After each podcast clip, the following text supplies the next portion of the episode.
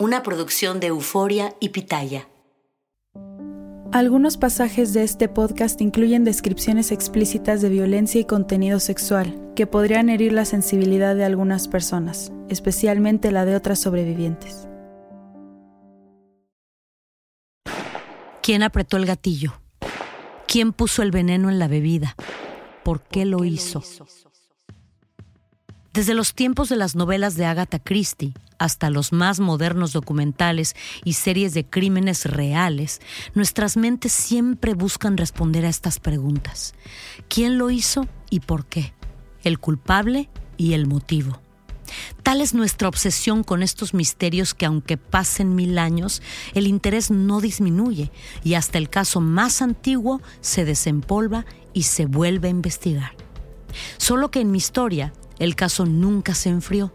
El dolor continúa presente, al menos en nuestros corazones. Y aquí sí me atrevo a hablar por todas. En mi historia, en nuestra historia, en la que tanto discrepamos, creo que todas estamos de acuerdo en algo. La herida no se enfría, la pérdida se siente. Y esas dos preguntas insistentes, repetitivas, ¿quién y por qué? No tiene ningún sentido, ninguno. Este caso es tan triste y tan absurdo que no le hallamos razón ni tenemos a nadie a quien culpar directamente para calmar la pena. Nuestra pena. En esta ocasión nadie apretó el gatillo, nadie empuñó el cuchillo, no. No hay culpables a quien señalar con rabia y eso da más rabia, aunque pasen mil años rabia, coraje, dolor, incertidumbre, rumores destructivos. Esas son las verdaderas balas, el verdadero cuchillo, el verdadero veneno que nos consume por dentro. Raquenel dicen que pesa más la duda. La herida duele más si no sabemos a qué o a quién culpar. En este caso, la herida fue la repentina muerte de la bebé de Gloria, Ana Dalai. En el episodio anterior nos dejabas con el alma en vilo, es sábado 13 de noviembre de 1999, y Katia entra a la sala con Ana Dalai en brazos y aparentemente sin vida. María es la imagen más triste que yo he visto en mi vida.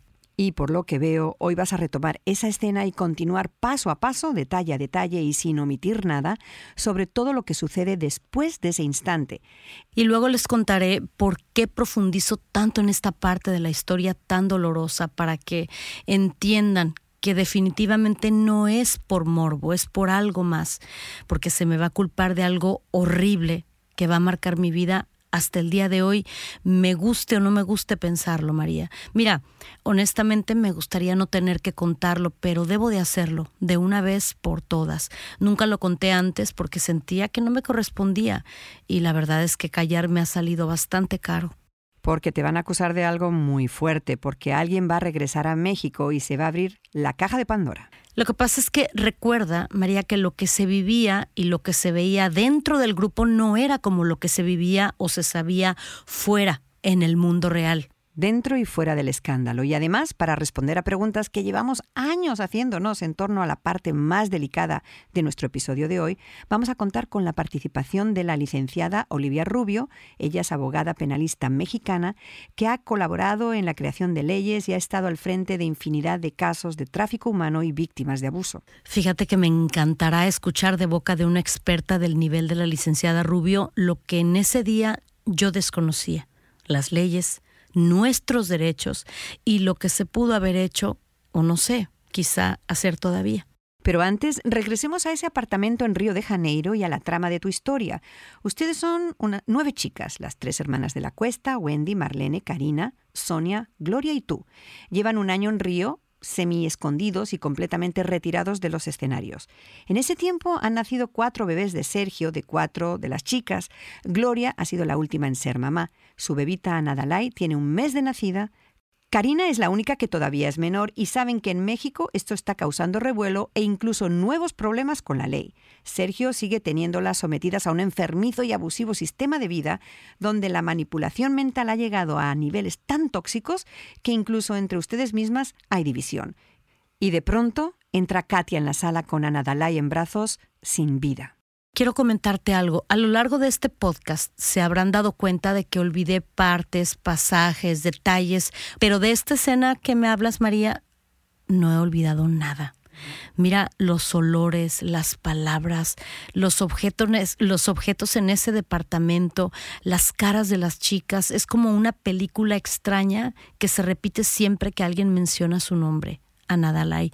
Si para mí es así de horrible. La verdad no quiero ni pensar cómo es dentro de la cabeza de Gloria, pero, pero la verdad es que lo debo de contar.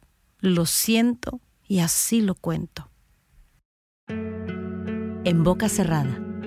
Lo que nunca se dijo sobre el caso Trevi Andrade, por Raquenel Mariboquitas. No vengo a contar mi versión, vengo a contar mi historia.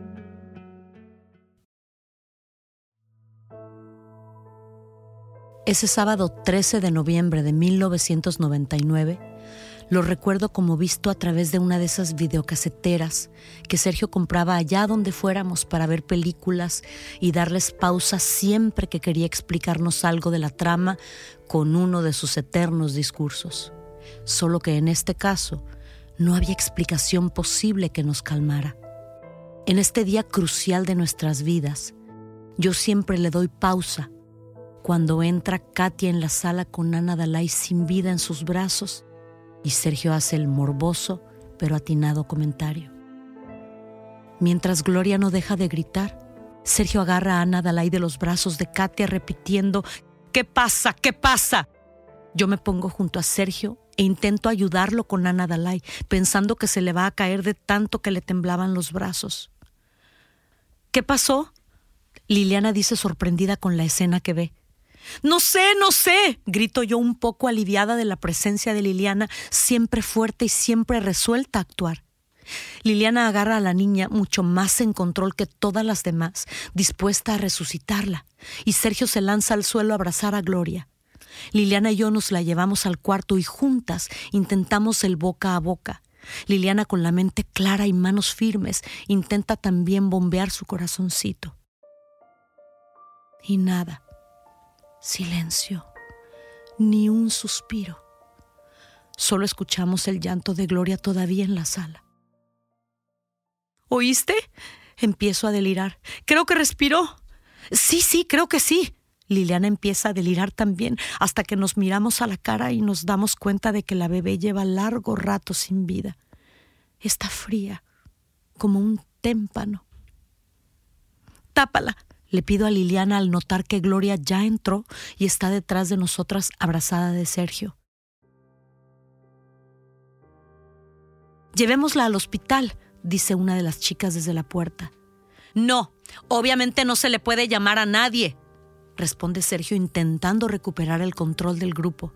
Ya no hay nada que hacer. Anita está muerta. Salgan todas y esperen fuera. Sergio se queda a solas con Gloria y con su hijita, solos, los tres. Para entonces, las otras mamás ya han sacado a sus bebitos a la sala, y entre todas se abrazan y lloran asustadas. Unos minutos después, Sergio se asoma por la puerta y dice nervioso, ¿Qué hacemos? ¿Qué se hace en estos momentos? Perdón, por favor, soy yo la que le responde. Me gustaría hacer una oración velarla, pedirle a Dios por su alma. Sí, ok, me parece bien. Sergio accede. Mari y Sonia vayan a comprar velas. Ya oscurece. Serán las seis de la tarde.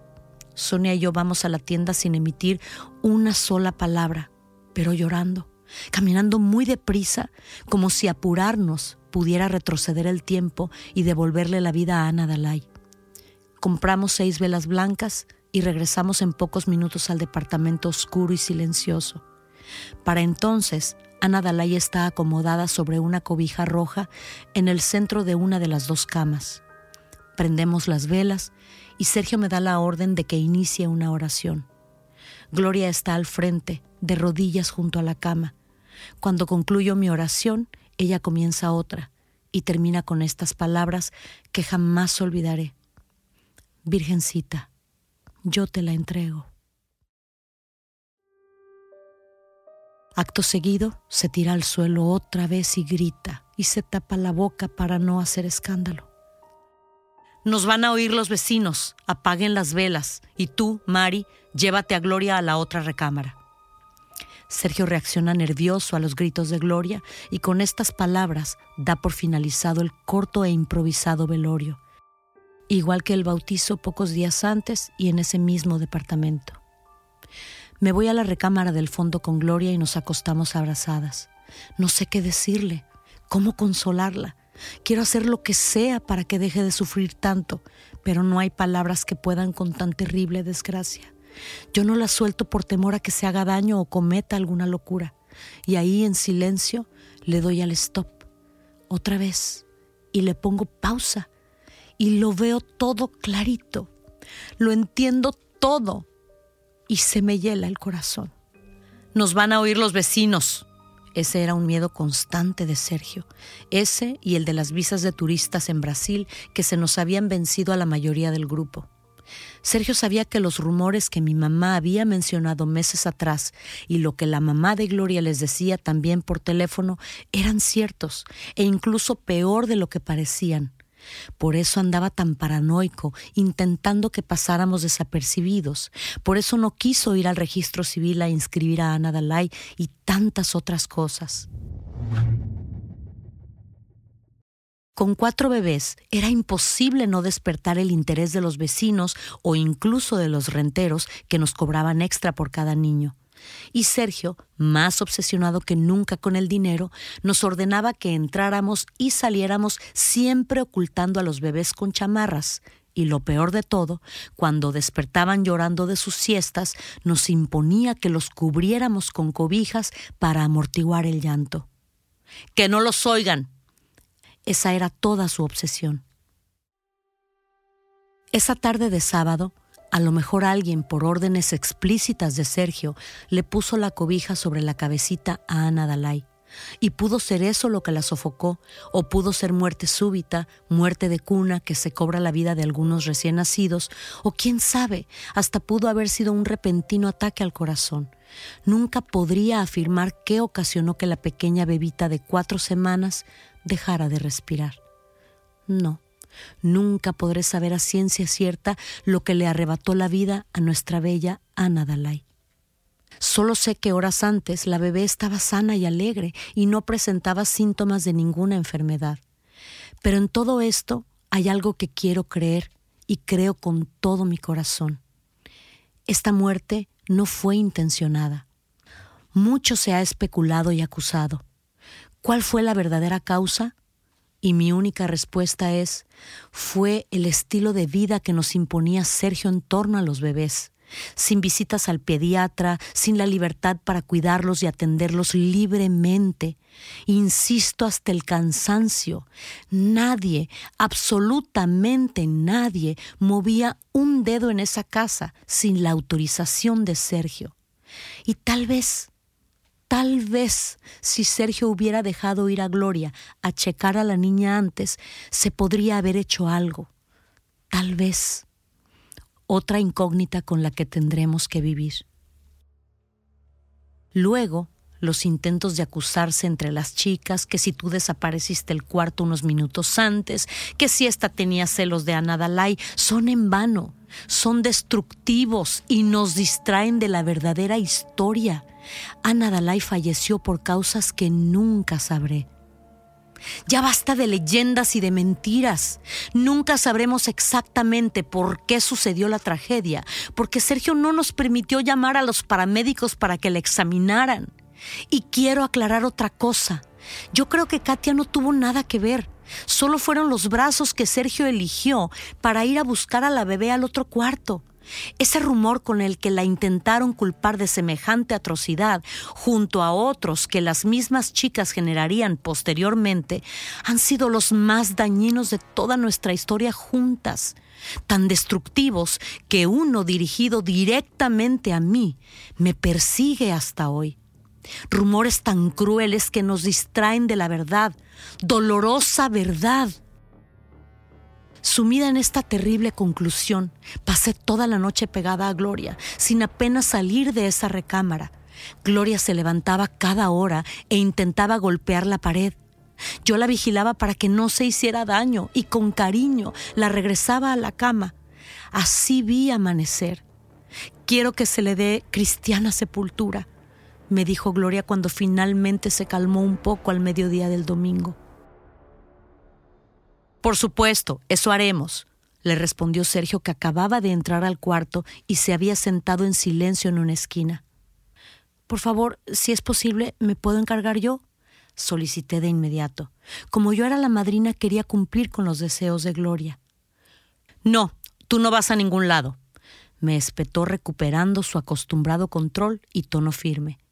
Nadie se va a mover de aquí, como les vengo diciendo, porque estamos sin visas. La única que puede hacerse cargo de este tipo de trámites es Liliana, porque ella no necesita visa en Brasil. Yo prefiero que lo haga Mari, pidió Gloria con la poca voz que le quedaba. Creo que Gloria no creía en la promesa de Sergio y quería asegurarse de que fuera yo la que llevara a su hijita a una iglesia o a un cementerio. Entiende lo que te estoy diciendo, va a ir Liliana. La cortó Sergio por las buenas y ya no se habló más. Al final de la angustiosa tarde de domingo, que transcurrió en absoluto silencio, Sergio me mandó a la cocina a preparar el pollo que había sobrado de la noche anterior. La verdad es que nadie tuvo apetito y muchas ni probaron bocado. Mientras otras de las chicas se quedaban a consolar a Gloria, Sergio se encerró en el cuarto donde yacía solita Ana Dalai, él a solas y durante largo rato. Yo sin cerrar la puerta de la cocina, preparé el pollo, limpié trastes, lo serví. Después de que algunas de las chicas comieron un poco, me puse a limpiar todo a fondo, como exigía Sergio siempre. Entonces, de tanto intentar controlar el llanto, me entraron unos mareos muy fuertes y cerré la puerta para que nadie me viera en esas condiciones. Creo que me dio un ataque de ansiedad o se me bajó la presión porque no había probado bocado desde el día anterior. Me sentía morir. Me desvanecí tratando de sostenerme con el refrigerador y llorando en silencio pregunté a Dios, ¿por qué? ¿Por qué a un ser inocente? ¿Qué sigue después de esto? ¿Por qué lo permitiste? Y me quedé largo rato en la cocina sola, sentada en el suelo con la puerta cerrada sollozando.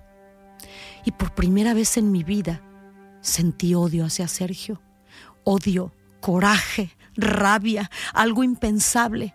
Tras 16 años amándolo ciegamente, incluso cuando me sometía a las torturas más innombrables y repudiaba mis besos y abrazos, sentí algo que no era amor o atracción u obsesión hacia él. Sentí coraje y por primera vez deseé su muerte. ¿Por qué? ¿Por qué Dios te la llevaste a ella y no a él? ¿Por qué? Sin darme cuenta, este nuevo sentimiento fue el principio de algo grande, un parteaguas en mi corazón de lo que pronto iba a empezar a suceder en mi mundo y en mi cabeza, el principio del fin de esta historia de abusos. La historia de México ha sido forjada por el ascenso y la espectacular caída de los poderosos torvos personajes con sueños, ambiciones y obsesiones tan grandes que no hay norma, ley o sentido de la vergüenza o del honor capaz de contenerlos. Yo soy Carlos Puch y en esta serie, Escándalo Mexicano, le voy a contar de los más alucinantes escándalos para explorar no solo lo que sucedió, sino por qué. Escándalo Mexicano se estrena el 21 de septiembre en Amazon Music. Escúchalo ahí antes que en cualquier otro lugar y posteriormente donde quiera que escuches sus podcasts. Mientras yo estaba tirada en el suelo de la cocina, las demás chicas permanecían silenciosas en la sala hasta que Sergio salió del cuarto y escuché que daba las instrucciones finales. Las chicas, en dos grupos de dos, se llevarían a Ana Dalai y seguirían las instrucciones que él les había dado a puerta cerrada. Yo supuse que se dirigían a una iglesia o a donde correspondiera, pero nunca me informaron sobre lo que pasó y todavía lo desconozco. Solo me consta que más tarde, en la noche, Sergio entró al cuarto donde estábamos Gloria y yo, abrazó a Gloria en la cama y yo me bajé a dormir al suelo y a la mañana siguiente la bebita ya no estaba en la casa. Esa nueva mañana de lunes, Sergio ordenó que no se hablara más del tema, pues no quería que lastimáramos a Gloria. Y yo, sin hacer preguntas, me dediqué a seguirla cuidando durante varias noches seguidas sin abandonarla, para que no cometiera ninguna locura ni se hiciera daño. Toda mi energía estaba enfocada en Gloria. Si le pasaba algo, yo no me lo perdonaría, y Sergio tampoco. Si ocurre otra desgracia porque no la vigilas como debes, tú serás la culpable, me advirtió Sergio muy serio esa mañana, depositando toda responsabilidad sobre mi asustada cabeza. Por muy inverosímil que parezca, a mí no me consta quién se llevó a la niña y dónde la depositaron. Con los años y a través de las declaraciones que algunas de las chicas dieron a las autoridades, dijeron que supuestamente Sergio les ordenó ir a dar sepultura al cuerpecito en un parque junto al río, pero que si las descubrían se deshicieran rápidamente de la bolsa donde aparentemente Sergio la había metido. Yo nunca vi ni en qué bolsa supuestamente se la llevaron ni qué dirección tomaron. Nunca me lo contaron, porque así lo ordenó el maestro, que no se hablara ni una palabra más al respecto entre nosotras ni con nadie. Las chicas, según sus propios testimonios, se sintieron en peligro de ser descubiertas y arrojaron la supuesta bolsa al río obedeciendo a Sergio. Por sus declaraciones ante las autoridades, en las que mi nombre no se menciona, supe que Ana Dalai nunca recibió sepultura como Sergio le prometió a Gloria. Los días que siguieron a ese fin de semana fatídico fueron los más grises que recuerdo. Gloria no probaba bocado, sus ojos lucían constantemente inflamados de tanto llorar, y lo único que repetía era Llévenme junto a mi hija, llévenme donde descansa mi bebita, quiero llevarle unas flores a mi Ana. Cuando estés mejor te llevaremos, cuando estés más repuesta, le prometía Sergio para calmarla. En pleno luto y por total sorpresa para muchas de nosotras, llegó a Río don Manuel Treviño Cantú. Vino mi papá, me dijo Gloria nerviosa, intentando arreglarse un poco para verse más presentable. Pero lo vamos a ir a encontrar al hotel donde se está hospedando. Por órdenes de Sergio, los acompañé durante un ratito al hotel para luego dejarlos a solas con don Manuel. Don Manuel me saludó muy amable, siempre sentí simpatía de su parte, y yo le tenía mucho respeto y me caía bien. Un caballero inteligente, respetuoso y tranquilo. Lo veía un par de veces al año cuando acompañaba a Gloria en sus tours y pasábamos a saludarlo por su casa en Tamaulipas. Por supuesto que Sergio se encargó de mantener a don Manuel lejos del departamento, y estoy casi segura que no vio a ninguna de las otras chicas. El señor sabía lo de la muerte de Ana Dalai, pero desconozco si pidió ver la tumba de su nieta o cuál fue la historia que Gloria le contó. Los tres, padre, hija y Sergio, pasaron tiempo a solas y a los pocos días se fue, no sin antes regalarles un arbolito de Navidad. Puedo imaginar lo confuso y triste que se fue después de esta visita. No creo que entendiera por lo que su hija estaba pasando realmente, como mis padres nunca supieron con certeza. Se lo podían imaginar, pero de nuestra boca no salía nada, y mucho menos mientras Sergio estuviera presente. Tanto el padre como la madre de Gloria siempre parecieron llevarse bien con Sergio. Sé que doña Gloria entabló una cercana amistad durante muchos años, pero sería especular decir que ella era consciente de todo lo que pasaba a puerta cerrada. Sergio sabía engatusar a niveles increíbles, como he explicado en cada pasaje de mi relato. Nadie se libraba de los encantos del maestro, o casi nadie. Imagino que don Manuel llegó con noticias muy claras y precisas de lo que estaba pasando en México, aunque a mí nunca se me compartió esta información.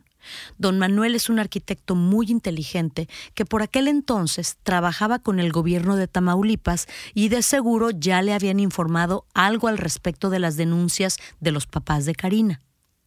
Para mediados de diciembre, Sergio tenía una idea perfecta de lo que nos esperaba, y lógicamente era mucho peor de lo poco que nos contaba.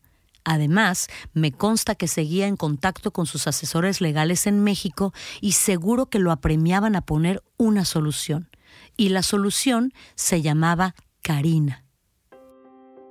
Así que a los pocos días de la partida de don Manuel, Sergio movió ficha en el tablero de ajedrez, esperando lograr otro jaque mate como el que obtuvo enviándonos a Gloria y a mí para acallar el escándalo con Aline. Karina, prepárate porque ya te vas a México, anunció por sorpresa como era de costumbre. Tus padres no desisten en acusarnos de puras estupideces. Es tu culpa y tú vas a ir a solucionarlo. Marlene te va a acompañar y tú, Marlene, como tu embarazo ya se nota, dirás que las dos están viviendo juntas en Brasil y que tú te embarazaste de un novio brasileño acá. El plan era muy preciso. Marlene escoltaría a Karina, Karina hablaría ante los medios y defendería a Sergio, Karina convencería a sus papás de que Francisco Ariel no era de Sergio, sino de un jovencito español y se quedaría el tiempo que fuera necesario con ellos hasta que se calmaran y se retractaran de toda acusación. Y colorín colorado, el escándalo se ha acabado. Nada más lejos de la realidad.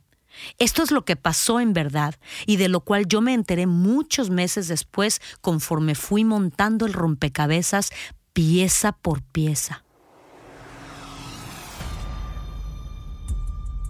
Cuando Karina y Marlene aterrizaron en Chihuahua el 16 de diciembre de 1999, el escándalo se había convertido en un circo mediático y político sin precedentes, en el que todos querían sus dos minutos de fama, su punto de rating o sus votos en las elecciones. A Marlene la arrestaron de inmediato y la recluyeron en el centro penitenciario del Cerezo. A Karina la dejaron con sus padres pero bajo supervisión legal. La familia Yapor había presentado queja oficial y las autoridades de Chihuahua emitieron orden de busca y captura a través de la Interpol a nombre de Sergio Gustavo Andrade Sánchez, Gloria de Los Ángeles Treviño Ruiz y María Raquenel Portillo Jiménez. También incluyeron en un principio a Gabriela Holguín, quien llevaba años alejada del grupo, y a Katia de la Cuesta, pero luego ambas serían desestimadas. El exceso de exposición ante los medios, la fuerte presión de intereses de todo tipo y su familia aterrada de que la menor se volviera a escapar y corriera de nuevo al lado de Sergio, comenzó a causar estragos en Karina, quien ya llegó a México profundamente dañada tras cinco años bajo el yugo del cruel maestro. Y la mezcla, una vez más, resultó explosiva. Hoy jamás tratarían así a una víctima de abuso, pero en aquel entonces había que continuar explotando la desgracia ajena con infinitas especulaciones, aunque el precio fuera la propia Karina. Karina tal como estaba planeado, da varias entrevistas defendiéndonos, pero no surten efecto. Su bebé es el vivo retrato de Sergio, es innegable, y Karina, cansada, asustada y acosada por cientos de periodistas, jueces, familiares, abogados y hasta políticos que quieren salir en la foto, se viene abajo, se derrumba y comienza a cambiar su historia y sus declaraciones, pero de una manera muy confusa. Día con día, el amor de sus padres y la distancia de Sergio comienzan a surtir efecto en su cabeza y no tardará mucho en encontrar el valor para comenzar a desmentir poco a poco todo lo que hasta el momento había defendido en cuerpo y alma, lo que llevaba programado en su mente, al igual que todas nosotras. La verdad ya se va a saber muy pronto. Lo malo es que va a llegar salpicada de sensacionalismo y de morbo y de alguna que otra historia que no es cierta y que me va a ocasionar a mí en particular mucho daño. Karina tal como narra en su libro que publicara a los pocos meses de su llegada a México, aseguró que me metí sola en la cocina y que tras escuchar golpes en una tabla salí dejando el fregadero recién lavado y con cara muy seria y que luego vio la bolsa donde supuestamente habían metido el cuerpo de Ana Dalai y era demasiado pequeña. Con estas palabras, Karina lo que hizo fue despertar la imaginación de millones de lectores y ponerlos precisamente a imaginar la escena más macabra de todas, a raíz de la cual los lectores me adjudicaron el terrible adjetivo de descuartizadora. Y lo peor es que nadie saldría a desmentir esta morbosa leyenda y a defender mi honor en muchos años. Nadie. Silencio un silencio que me costaría amistades, me cerraría puertas laborales y me haría cargar con un estigma tan pesado que hasta hoy lo siento en las miradas de algunas personas. No, yo no le hice nada al cuerpecito de Ana Dalai. Es hora de dejarnos de leyendas macabras y aceptar la realidad. Ana Dalai murió y Sergio no nos permitió llamar a los paramédicos para averiguar por qué y traer paz a nuestros corazones, como aparentemente tampoco permitió darle santa sepultura para que Gloria tuviera un lugar a donde ir a honrar y a llorar a su adorada hijita. Sergio es el único responsable de tanta duda y de tanto dolor. Mientras todo esto sucedía, y México ardía con la llegada de Karina y de Marlene, nosotras permanecíamos prácticamente ajenas a todo y a oscuras en ese departamento de Río. La única luz que iluminaba la tétrica sala cargada de agrios recuerdos era el arbolito de Navidad de don Manuel. De hecho, el 24 y el 25 transcurrieron como cualquier otro día. Los pasamos viendo películas y comiendo pollo rostizado. Al menos nadie tuvo que comer sobras o comida podrida. Y llegó el 31, y tal como Sergio me lo había anunciado durante meses, fui a debutar con mi guitarra al Hotel Copacabana durante la hora de la cena de fin de año, justo antes de las campanadas. Creo que me acompañó Carla, pero ella no participó, solo se sentó a esperarme. Canté en inglés, portugués y español las canciones que llevaba un año ensayando sin descanso. Por dos horas volví a ser inmensamente feliz. Al concluir, el encargado le entregó un sobre con dinero a Carla y ella se lo daría directamente a Sergio. No sé cuánta fue la cantidad de mis honorarios esa simbólica noche. A pocos minutos antes de las doce, caminamos las dos con la guitarra de regreso a casa, pasando por calles engalanadas y repletas de gente vestida de blanco que se dirigía en sentido contrario hacia la playa, a tiempo para recibir el tan anunciado año 2000. El cambio de siglo, el Y2K. Y antes de entrar en nuestro edificio y de regreso a ese apartamento oscuro y deprimente, ¡boom! ¡boom! ¡shh! ¡boom! Una explosión de color y sonido iluminó el cielo carioca. ¡Feliz Año Nuevo! Nuestro segundo año nuevo en esta tierra de música y alegría. ¡Qué ironías! Sin quitar los ojos de los fuegos pirotécnicos, abracé a Carla pidiendo muchos deseos en silencio. Que se acabe esto, que se acabe todo, que Gloria vuelva a sonreír, que yo vuelva a ver a mi familia, que me arresten los de la visa si es necesario, pero ya quiero terminar con esto y regresar a México. Que me arresten, por favor. Como dicen, ten cuidado con lo que deseas, porque muchas veces se cumple literalmente. El universo es caprichoso, muy caprichoso, y trece días después número caprichoso también, yo estaría posando para la foto más horrible de mi vida en una comisaría, con esposas en mis muñecas y un calabozo esperándome con las puertas abiertas. Bienvenida a la peor cárcel de Brasil, Mari, Machi, Raquenel, como quiera que te llames. Y de aquí no vas a salir en mucho tiempo, mucho, mucho tiempo.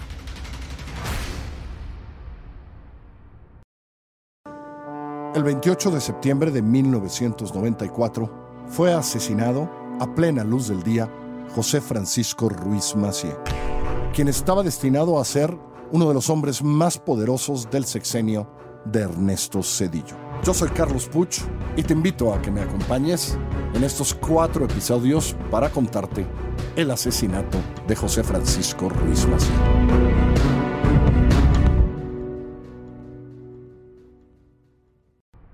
Bien lo dices tú, Raquel, ten cuidado con lo que deseas. Porque se puede hacer realidad. Y ahora tienes que hacer realidad algunas de nuestras dudas que obviamente tenemos después de escuchar este intenso relato.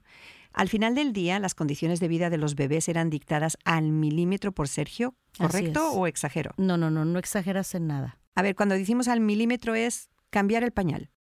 Todo, todo y cada una, todas y cada una de las cosas que se, que se hacían, cada movimiento que sucedía en ese departamento o en esos departamentos era por orden específica en tiempo y espacio de Sergio. O sea que si querías cambiarle el pañal, no tú, pero las mamás de los bebés, tenían que ir y decir, Sergio, perdón, por favor, ¿puedo cambiar el pañal? ¿O voy a cambiar el pañal? Es correcto. No, tenías que pedir permiso. Puedo. No, decía, no podías decir voy. Es puedo ir a cambiar el pañal o él te llamaba y te decía, creo que es hora de que lo revises y le cambies el pañal. Cuando fallece Anadalai, Sergio se encuentra regañando a Carla durante mucho tiempo. Tú más o menos controlaste un poco el tiempo que pasó con ese regaño y que no dejaba ir a Gloria a checar a su bebé. No, no, no me acuerdo que hayan sido horas, honestamente, pero bueno, quizá, no sé, unos 20 minutos, una cosa así. Sergio te dice, cuida a Gloria y más te vale que no le pase nada. ¿Era difícil consolarla? Claro, imagínate una, un, imagínate ese, ese episodio tan fuerte, imagínate esa pérdida, eh, había tenido a su bebé tan pocos días Em, aquí no hacía falta que Sergio me ordenara tal cosa. La verdad es que independientemente de todo, eh, cuando estás bajo, bajo la influencia de, de, de un tipo así, que te manipula, que todo te, da órdenes para todo y que te trata de esta manera, lo único que puedes hacer con tus compañeras es tener un poquito de empatía. Obviamente ahí se acaba cualquier tipo de, de, diferencia que pudo haber habido antes, ¿me entiendes? Hay episodios en la vida que lo marcan a uno y que no lo dejan ver a uno si con quién te llevas bien o te llevas mal. Abrazas, cuidas, proteges, lo que sea necesario, no importa quién sea. Y a ti te nacía del corazón abrazar y cuidar a Gloria de que no le pasara nada por supuesto. Hablando de los asuntos legales y los problemas en México, tú dices que no sabías lo que se estaba cocinando allá, solo que, bueno, una denuncia, nada serio. A este punto muchos podemos pensar que pecas de ingenua o que no estás siendo honesta. ¿No sabías que llevarse a menores fuera del país y someterlas a ese estilo de vida con un hombre adulto era causa suficiente para que los llevaran ante el juez a todos? No, María, ¿de qué me estás hablando? Yo desconocía cualquier cosa ah, en cuestión y en cuestión este leyes, yo desconocía absolutamente todo. Hasta se me hacía raro lo de los pasaportes porque es lógico que tú escuchas en, en, en cualquier tipo de mundo, por muy limitado, pues que si se te vence una visa, pues ya estás de ilegal, ya no estás con un permiso para estar en un lugar. ¿Eso te preocupaba más? Eh, claro, porque yo lo demás yo no lo veía como un delito. Si yo había sido menor también. y sometida a lo mismo. Y sometida a lo mismo y además, este, acuérdate que mi, que mi mundo era muy limitado, pero además pues existían estas cartas del permiso y la autorización de los papás de las menores para poder viajar en compañía de un mayor, entonces en mi cabeza todo estaba bien. Todo estaba en orden. Por ejemplo, no bien, en mi cabeza estaba en mi cabeza no es que estuviera en mi cabeza todo estaba en regla, no bien, en regla, pero en regla. Y por ejemplo, ¿no sabías que la Interpol los andaba buscando? No, jamás. ¿No supiste que arrestaron a Marlene? De lo de Marlene, fíjate que me acuerdo vagamente, eh, pero según Sergio todo se iba a solucionar una vez que se aclarara que, que Karina estaba con la, con la carta permiso que le habían dado los papás. Bueno, cuando yo me entero de lo de Marlene, me acuerdo muy bien que como mi punto de, referencia siempre era Sergio, lo que Sergio decía, no es que yo tuviera la libertad de prender la televisión y ver las noticias o que le hablara a alguien sin permiso a México y me contaran lo que estaba sucediendo.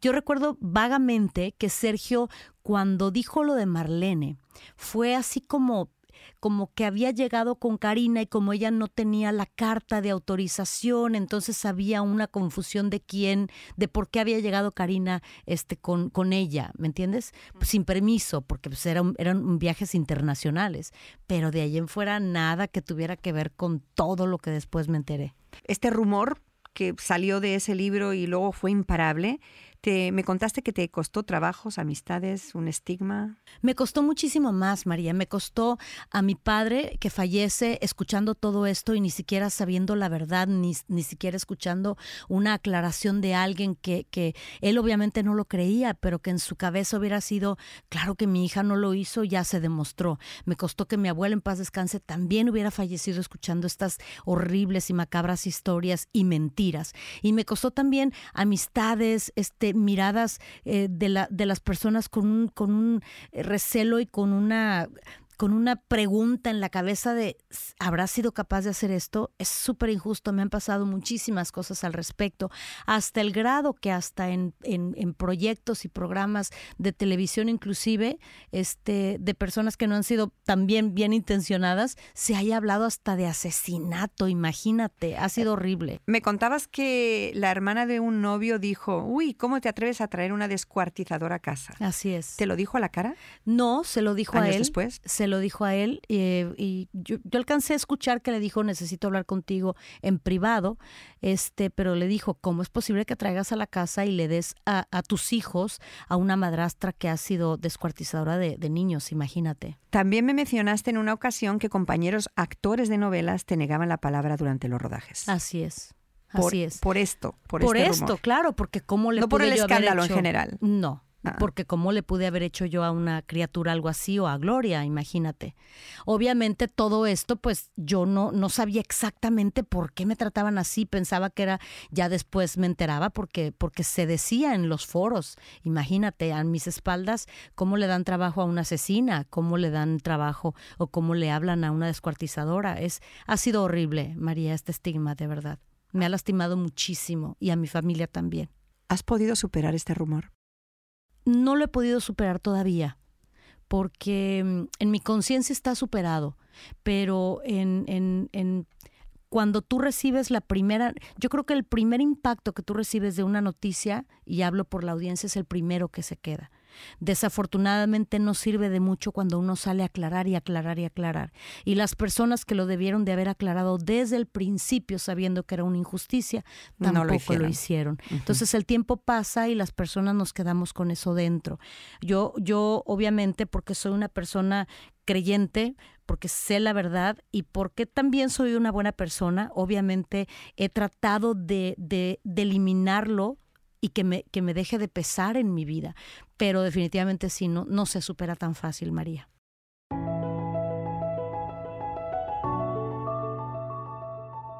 Como dijimos, nos acompaña ahora la licenciada Olivia Rubio, ella es abogada penalista en México y nos va a responder a preguntas legales que 24 años después de la inexplicable muerte de Ana Dalai todavía nos seguimos formulando.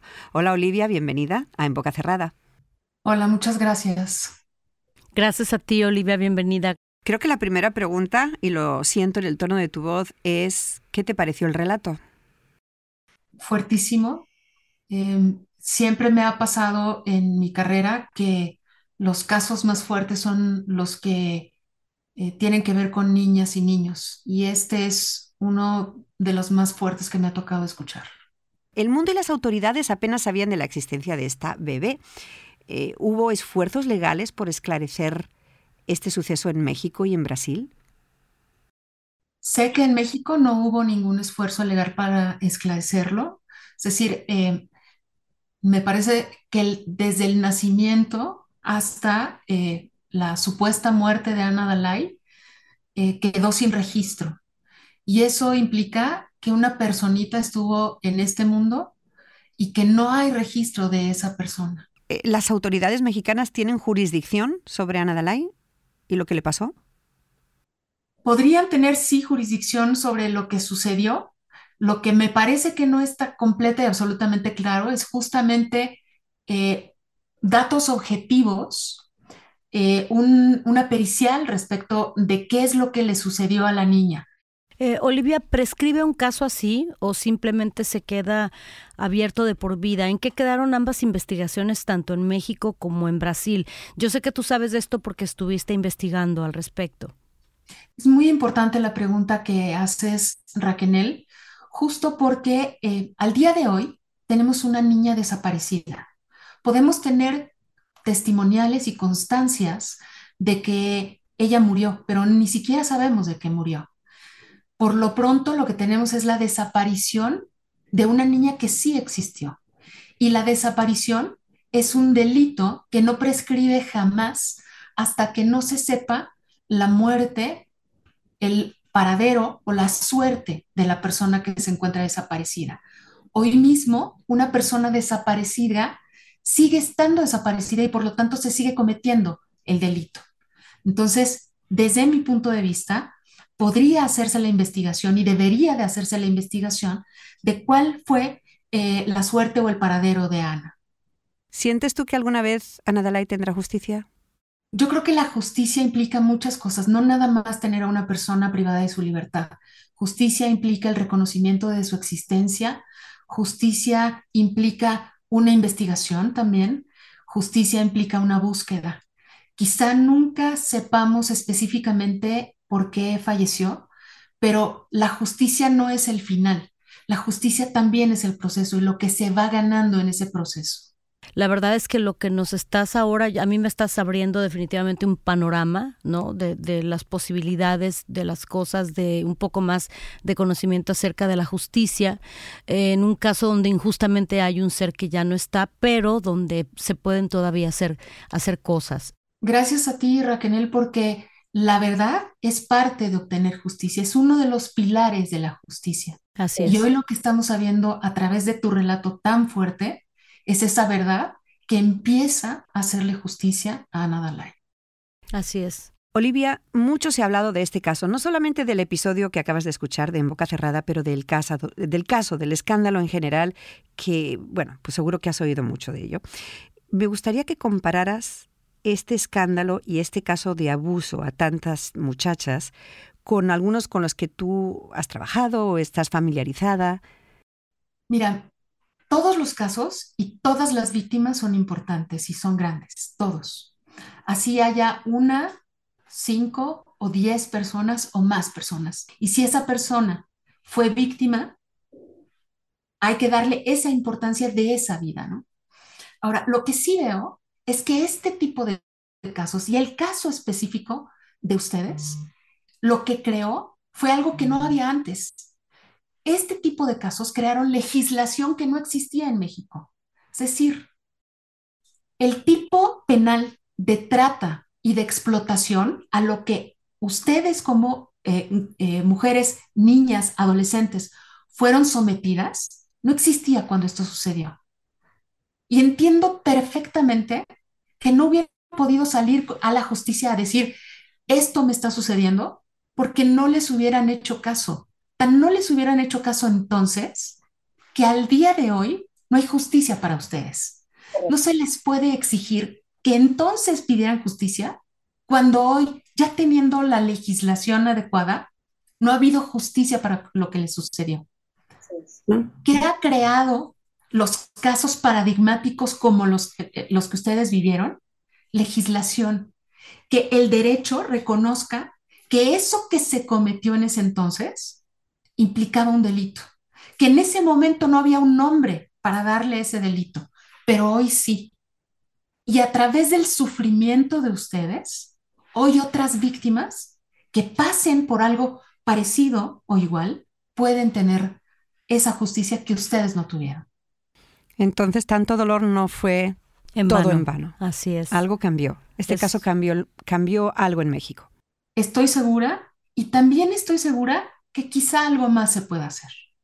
Aprovechando que te tenemos aquí y eres experta en leyes, antes y después del sonado caso de Sergio Andrade y de todas las chicas que, y de Raquel, ¿algo cambió en la legislación en México? Por supuesto. A partir de estos casos, de casos como el de Raquel, se creó la Ley General de Trata de Personas esta ley a partir de estos casos que suceden en México, pero además quiero decirles que no solamente sucedieron en México, sucedieron en otros países, en otros continentes. Y entonces es cuando el derecho y cuando las personas eh, eh, especialistas en este tipo de delitos necesitan crear el tipo penal porque lo que sucede no se ajusta perfectamente a los tipos penales que ya existían. Y se crea no solamente en México la ley general en contra de la trata de las personas, sino hay ahora incluso convenciones que es, por ejemplo, la Convención de Palermo, que, que, justamente es sobre trata de personas. en, resumidas cuentas, a Sergio no le hubiera ido como le fue en el día de hoy. No, no le hubiera ido para nada como le fue. ¿Y la historia de las chicas se hubiera escrito de manera diferente legalmente también? Sí, definitivamente hubiera habido la... A ver, eh, quiero ser muy clara en esto. No, no hubiera sido la historia como se contó, porque yo sé que hubo declaraciones por parte de casi todas las chicas de lo que vivieron siendo eh, eh, menores de edad, menores de 18 años de edad. Y hoy existe también una ley que obliga a cualquier servidor público de cualquier fiscalía que sepa de un delito cometido en contra de una niña, niño o adolescente, si no inicia carpeta de investigación, está cometiendo un delito esa persona. Yo sé que ustedes relataron muchas veces ante muchas autoridades los delitos de los que fueron víctimas y que simplemente no pasó nada. Eso hoy sería un delito. Un, un delito per se. Un delito cometido por quien escuchó que se había cometido el delito y no hizo nada. Las autoridades hoy están obligadas a iniciar carpeta de investigación cuando saben que se cometió un delito en contra de una niña, niño o adolescente. Aunque la niña lo niegue. Ojalá, Olivia, estas leyes hubieran existido en 1998, 99, 2000. No, y desde antes, María, porque eh, eh, qué bueno que por lo menos de algo malo salió algo bueno e importante en México y ojalá todos los países igualaran este esta nueva ley este nuevo derecho, porque lo que acabas de decir es muy importante. Yo como víctima y como persona eh, mil por ciento ah, manipulada hubiera dicho que no, que no me estaban haciendo daño, que no que yo estaba ahí porque quería, porque obviamente estaba manipulada, porque estaba psicológicamente completamente este ya me había perdido. Entonces, es tan importante una persona que sepa reconocer que la víctima, a pesar de que está cegada por lo que sea, necesita esa ayuda qué malo que tuvo que ser hasta que nos pasó lo que nos pasó, pero qué bueno que, que sucedió, porque también hubiera sido que nunca nadie hubiera hecho nada. Eso hubiera sido peor. Ese reconocimiento, Raquel, es tan importante, es decir, se reconoce que la víctima de trata está manipulada y que esa manipulación implica que las conductas que haya cometido, inclusive delictivas, siendo víctima de trata, no son imputables a la víctima, sino al manipulador, al tratante. Así de claro. Fíjate. Nunca hubiese, visto, nunca hubiese visto yo entonces, eh, ni siquiera de lejos, unas rejas. Una cárcel. Una cárcel, Correcto. claro. Gracias, Olivia, y gracias por tu ardua labor de muchos años por traer luz y justicia a múltiples casos de víctimas de abuso. Te lo agradecemos desde aquí, especialmente Raquel. Ya quiero verte y abrazarte, mi amor. Qué bonita labor haces. Muchas gracias. Muchas gracias en nombre de las personas que tienen la, la bendición de tener a alguien como tú defendiéndolas y luchando por su causa. Muchas gracias. Gracias a ustedes.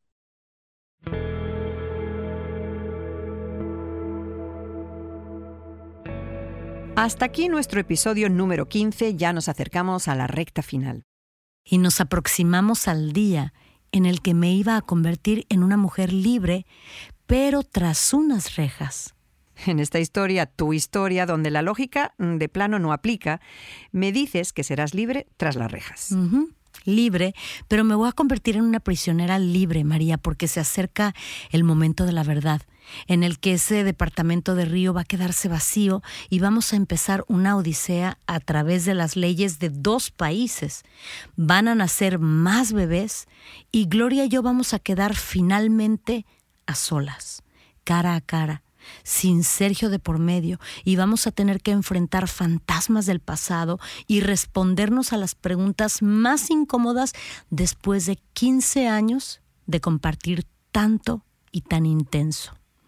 Pero todo eso... Ya sé, me lo vas a contar en nuestro siguiente episodio de... En boca cerrada. En Boca Cerrada es una producción original de Euphoria Podcasts y Pitaya Entertainment.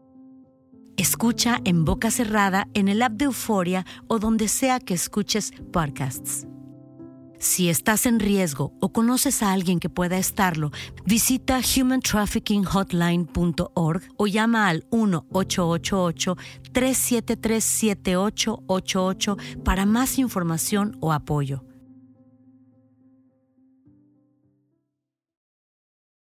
En boca cerrada.